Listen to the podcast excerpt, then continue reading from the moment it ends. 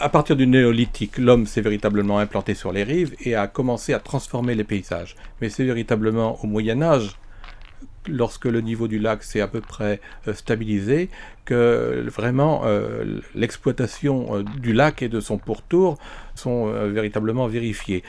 Et, notamment par l'intermédiaire à la fois du duc de Bretagne, à partir du XIIe siècle, et des abbayes, notamment l'abbaye de Buzet, l'abbaye cistercienne de Buzet, à qui le duc de Bretagne avait confié la juridiction sur le lac. Donc le rôle des moines cisterciens, c'était d'améliorer la production sur le lac à partir notamment des droits de pêche, des lieux de pêche, et aussi de l'exploitation agricole euh, sur des exploitations cisterciennes euh, fixées autour du lac de Grandlieu. Donc c'est véritablement au XIIe siècle, dans cette période d'intense euh, développement et de défrichement, que les pourtours du lac, que le lac a véritablement eu une vocation économique.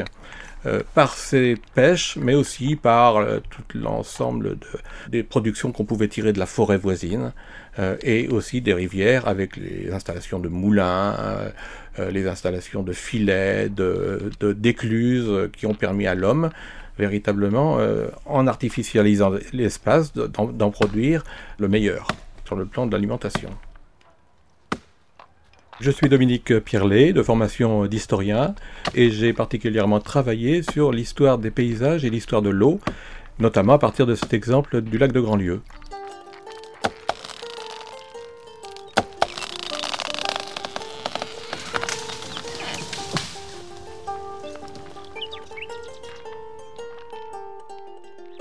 Dans la forêt voisine, il y avait tout un système lié à l'exploitation des arbres, à l'exploitation de la chasse aussi. Donc euh, les sujets des seigneuries euh, avaient le droit de faire paître leurs troupeaux dans la forêt, avait le droit de package, de permettre aussi aux porcs, aux cochons de l'exploitation de venir manger euh, les, glands de, la forêt.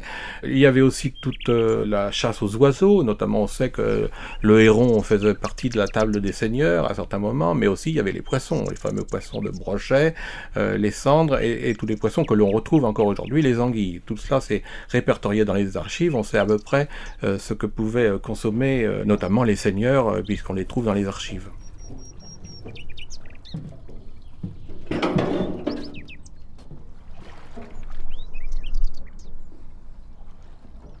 L'installation de, l'homme, elle est très liée à l'eau. Le directeur de la réserve naturelle du lac de Grandlieu, Jean-Marc Gillier. Le lac et les rivières, c'est tributaire, hein, l'Oignon, la Boulogne, et la rivière qui en est issue, la Chenot, le, Tenu, ont été des axes de circulation, hein, euh, d'échanges commerciaux aussi. Euh, donc le lac s'inscrivait euh, au sein de, tout ça. Et puis le lac, bah, c'était aussi une ressource, hein, à la fois pour le package, pour l'exploitation du bois, et puis pour la pêche. C'est vraiment une des activités séculaires sur le lac de Grandlieu. Alors l'anguille a été de tout temps une des ressources, hein, puisqu'on est assez proche de l'estuaire, donc avec des remontées de Civelle euh, relativement facile, euh, tout du moins avant les derniers aménagements qui ont été faits sur le réseau hydraulique. Et le lac et sa faible profondeur, euh, ces marais, c'était vraiment un, espace très très favorable pour ce genre de poisson. Donc la pêche effectivement est un, élément important. Le commerce, la navigation ont également été des éléments importants.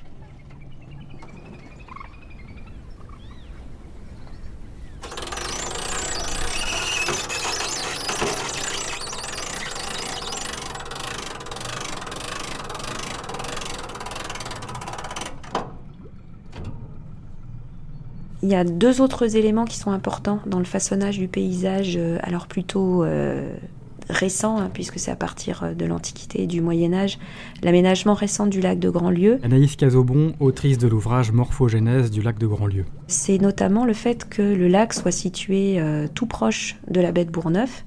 Durant l'Antiquité, la mer s'avançait jusqu'à Machecoul, qui était un port. Le sel était produit dans la baie, il y a eu un envasement progressif hein, jusqu'à actuellement. Maintenant, euh, l'île de Boin n'est plus vraiment une île. En fait, elle, est entourée par euh, les terres, mais au Moyen Âge, c'était une île et on a des bateaux de fort tonnage qui pouvaient passer. Donc le sel était produit dans la baie de Bourgneuf.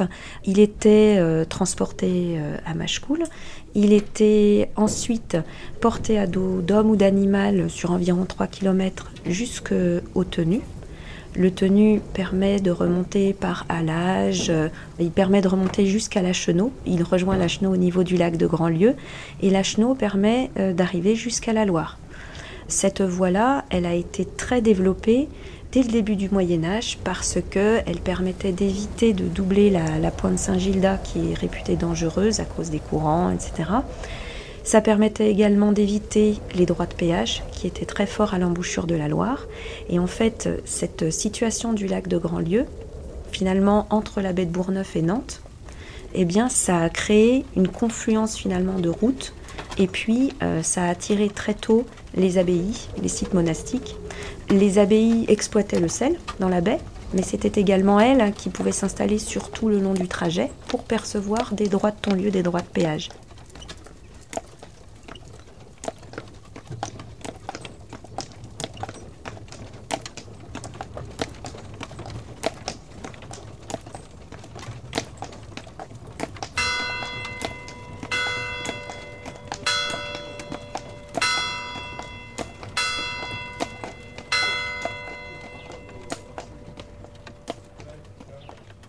Moyen Âge, on a principalement les traces de travaux d'assèchement. Donc les moines étaient des grands spécialistes de ces travaux d'assèchement. En travaillant un petit peu sur le parcellaire, notamment de la commune de Saint-Philbert de Grandlieu, on s'aperçoit qu'il y a des traces d'assèchement, parce qu'on voit qu'il y a des parcelles euh, en longueur qui montrent que euh, les moines ont creusé pour essayer de rendre les terres euh, notamment cultivables.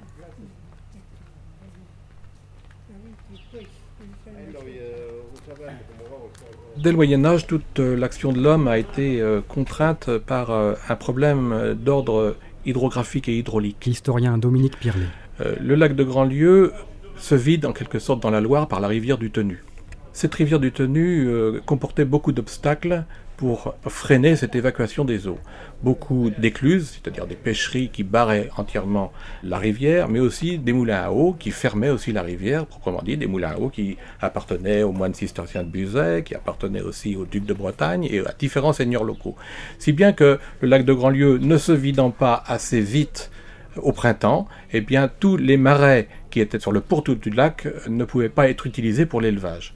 Donc ça, ça créait beaucoup de problèmes parce que les gens de grand lieu, qu'ils soient seigneurs, qu'ils soient les paysans, ne pouvaient pas utiliser euh, les prairies du lac pour euh, leur exploitation agricole. Donc ça donnait lieu à des contestations, des contestations qui visaient particulièrement le duc de Bretagne qui participait à ce freinage des eaux par ses moulins et, autres obstacles et qui visaient aussi l'abbaye de Buzet qui elle se situait sur la Loire et qui semblait détenir le contrôle des robinets d'eau. Euh, donc il y a eu beaucoup de contestations, comme je dis, des révoltes, notamment au XIVe et au XVe siècle, si bien que au fur et à mesure de l'observation de ces problèmes d'évacuation, et au fil des siècles, on a dû trouver des solutions. Notamment à l'époque du roi Henri III qui a envoyé au chevet du lac de Grandlieu son meilleur ingénieur qui s'appelle Craponne. C'était un jeune ingénieur de Provence qui est venu sur le lac de Grandlieu pour voir comment on pouvait euh, vider le lac, vidanger le lac euh, le plus vite possible au printemps. Et donc lui, il a eu comme euh, diagnostic de détruire toutes les pêcheries, toutes les écluses, détruire aussi les moulins à eau pour permettre euh, cette évacuation. Et ce craponne, qui gênait beaucoup les intérêts des seigneurs locaux, a été assassiné au château de Machecou. C'est le premier martyr, en quelque sorte, de l'eau sur le lac de Grandlieu. C'est quelque chose. Et ce problème-là n'a pas été résolu euh, dans l'immédiat ensuite, puisque jusqu'au XVIIIe siècle, on a retrouvé ce même problème hydraulique de vidange du lac. Et on a pu euh, tenté de résoudre ce problème partiellement au début du XVIIIe siècle, lorsque les seigneurs locaux se sont pris eux-mêmes en charge sur le bord de la Loire pour créer un canal d'évacuation qui était beaucoup plus efficace que la simple rivière du Tenu qui emmenait les eaux du lac jusqu'à la Loire. Et ce canal, qu'on appelle le canal de Buzet, a été ouvert en 1772 et a considérablement amélioré les choses puisque dès le mois d'avril-mai, les gens de Saint-Lumine de Coutet ou de Saint-Philbert de Grandlieu pouvaient mettre leur élevage directement sur les prairies dans de bonnes conditions.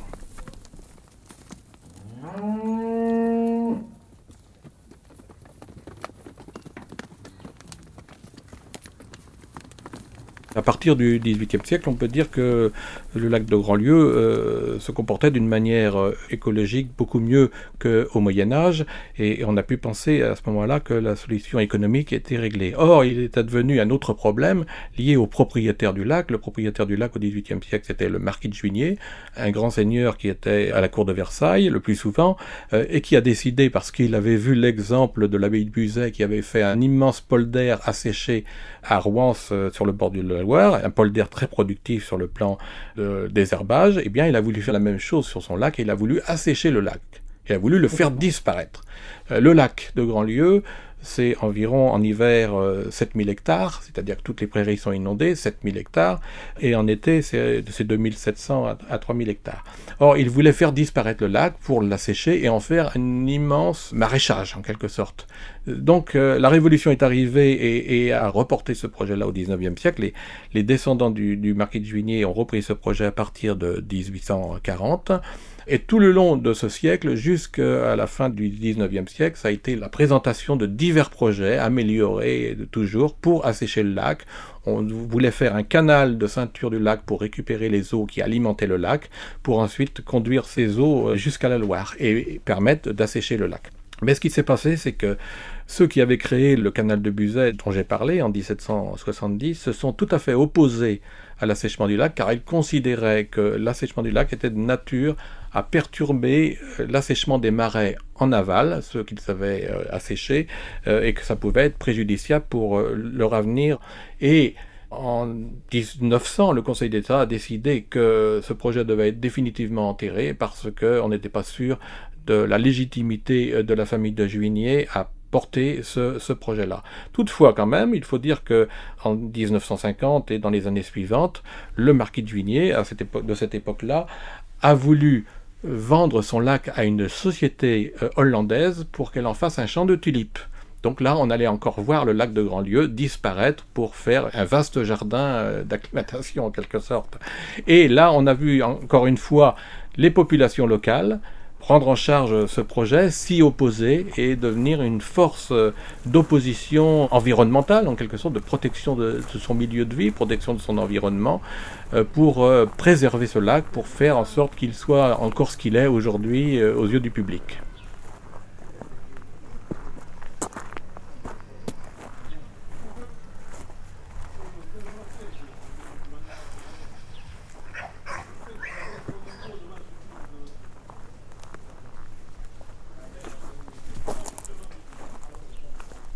La suite de cet échec du marché de Juigny en 1950, le lac a été vendu euh, à une société civile immobilière dans laquelle euh, il y avait le parfumeur Guerlain, qui était un fameux chasseur euh, qui partageait les actions avec d'autres chasseurs. Petit à petit, il a racheté ses actions à tous les chasseurs qui étaient dans la SCI et il est devenu propriétaire de facto du lac de Grandlieu pour en faire sa propre réserve de chasse.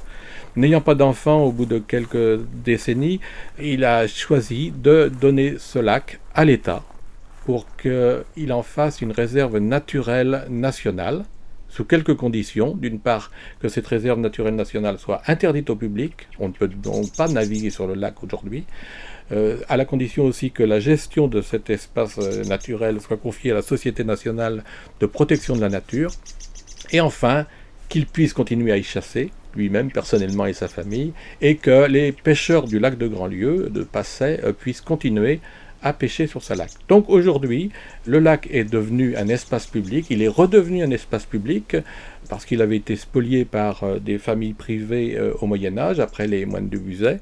Il est redevenu dans l'espace public, il est préservé, il est protégé, et c'est un retour aux choses euh, formidable parce qu'on peut accéder aujourd'hui, visuellement en tout cas, à cet espace naturel extrêmement sensible et précieux. Est-ce que l'on garde grand lieu lacustre euh, en eau Jean-Marc Gillier. Avec euh, la circulation marchande, la pêche Ou est-ce qu'on va plutôt favoriser son comblement pour euh, l'exploiter plus facilement pour l'agriculture et bah, cette dualité, ces, conflits bah, se déroulent quasiment jusqu'à maintenant en fait. Hein. les, derniers conflits en date datent des derniers aménagements hydrauliques dans les années 60. Et encore maintenant, euh, trouver la bonne façon de gérer le niveau d'eau du lac de Grandlieu, puisque maintenant, depuis les années 60 et la création du vannage de, bois qui régule l'ensemble des niveaux de, de Grandlieu, bah, trouver le bon niveau d'eau qui satisfasse à la fois les milieux naturels, euh, les espèces que l'on cherche à conserver, et aussi les activités euh, socio-économiques, la pêche, la chasse en bordure de réserve, l'agriculture. Bah, c'est pas simple et effectivement il y a eu des conflits qui ont parfois être assez violents entre, entre ces différents groupes d'acteurs.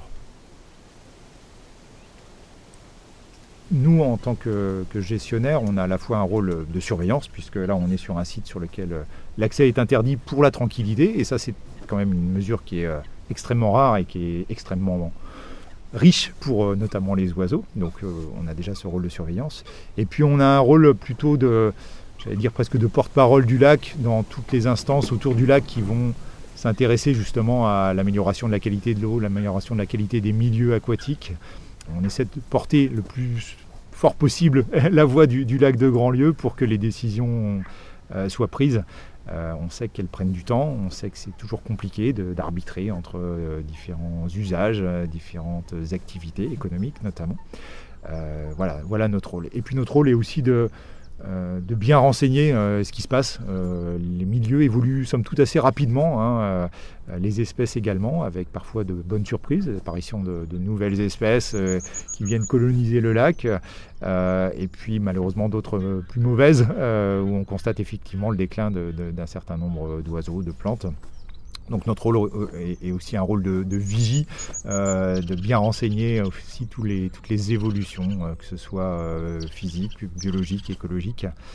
donc on passe effectivement pas mal de temps à mesurer, compter, échantillonner différentes parties, du vivant sur, sur la réserve. Et puis on essaie d'avoir le rôle, un rôle de médiateur également pour... Ben voilà, à partir du moment où on se dit le lac de Grandlieu dépend fortement de son bassin versant, de son milieu environnant. Et ben, on essaie également de, sensibiliser à, la fragilité de, ce site et, au lien qu'il faut faire entre ce lac fortement protégé, mais qui dépend aussi euh, très fortement de l'extérieur et, de nos vies en fait, euh, à tous euh, qui habitons autour du bassin versant de Grandlieu. La préservation d'espaces comme celui-là, c'est capital. Euh, c'est un réservoir de biodiversité. Euh, si on voit maintenant euh, des splatules blanches tout autour du lac, des grandes aigrettes, c'est bien parce qu'effectivement on a protégé un moment le lac et que ces oiseaux-là ont pu venir se réinstaller. Hein. Ils n'étaient plus du tout nicheurs en France depuis, depuis très longtemps. Donc c'est déjà une source de, biodiversité et d'émerveillement, hein, tout simplement, euh, euh, d'un point de vue euh, quasi esthétique ou, sensible. Le lac de Grandlieu, on aimerait parfois qu'il joue moins ce rôle-là, mais c'est aussi une formidable zone d'épuration qui rentre sur le lac et est beaucoup plus chargée en azote, en phosphore. Alors ça induit des dysfonctionnements au sein même du lac, mais quelque part, c'est un des services que rend le lac à la population en général. C'est un bon stock de carbone aussi, hein, euh, à l'heure du réchauffement climatique où on cherche à tout prix à limiter euh, les émissions de CO2.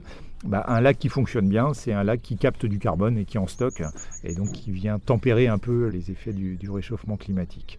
Il a aussi euh, le droit d'exister en tant que tel sans qu'il nous rende des services, même si effectivement on parle beaucoup de services écosystémiques actuellement, mais son existence elle est aussi très importante en soi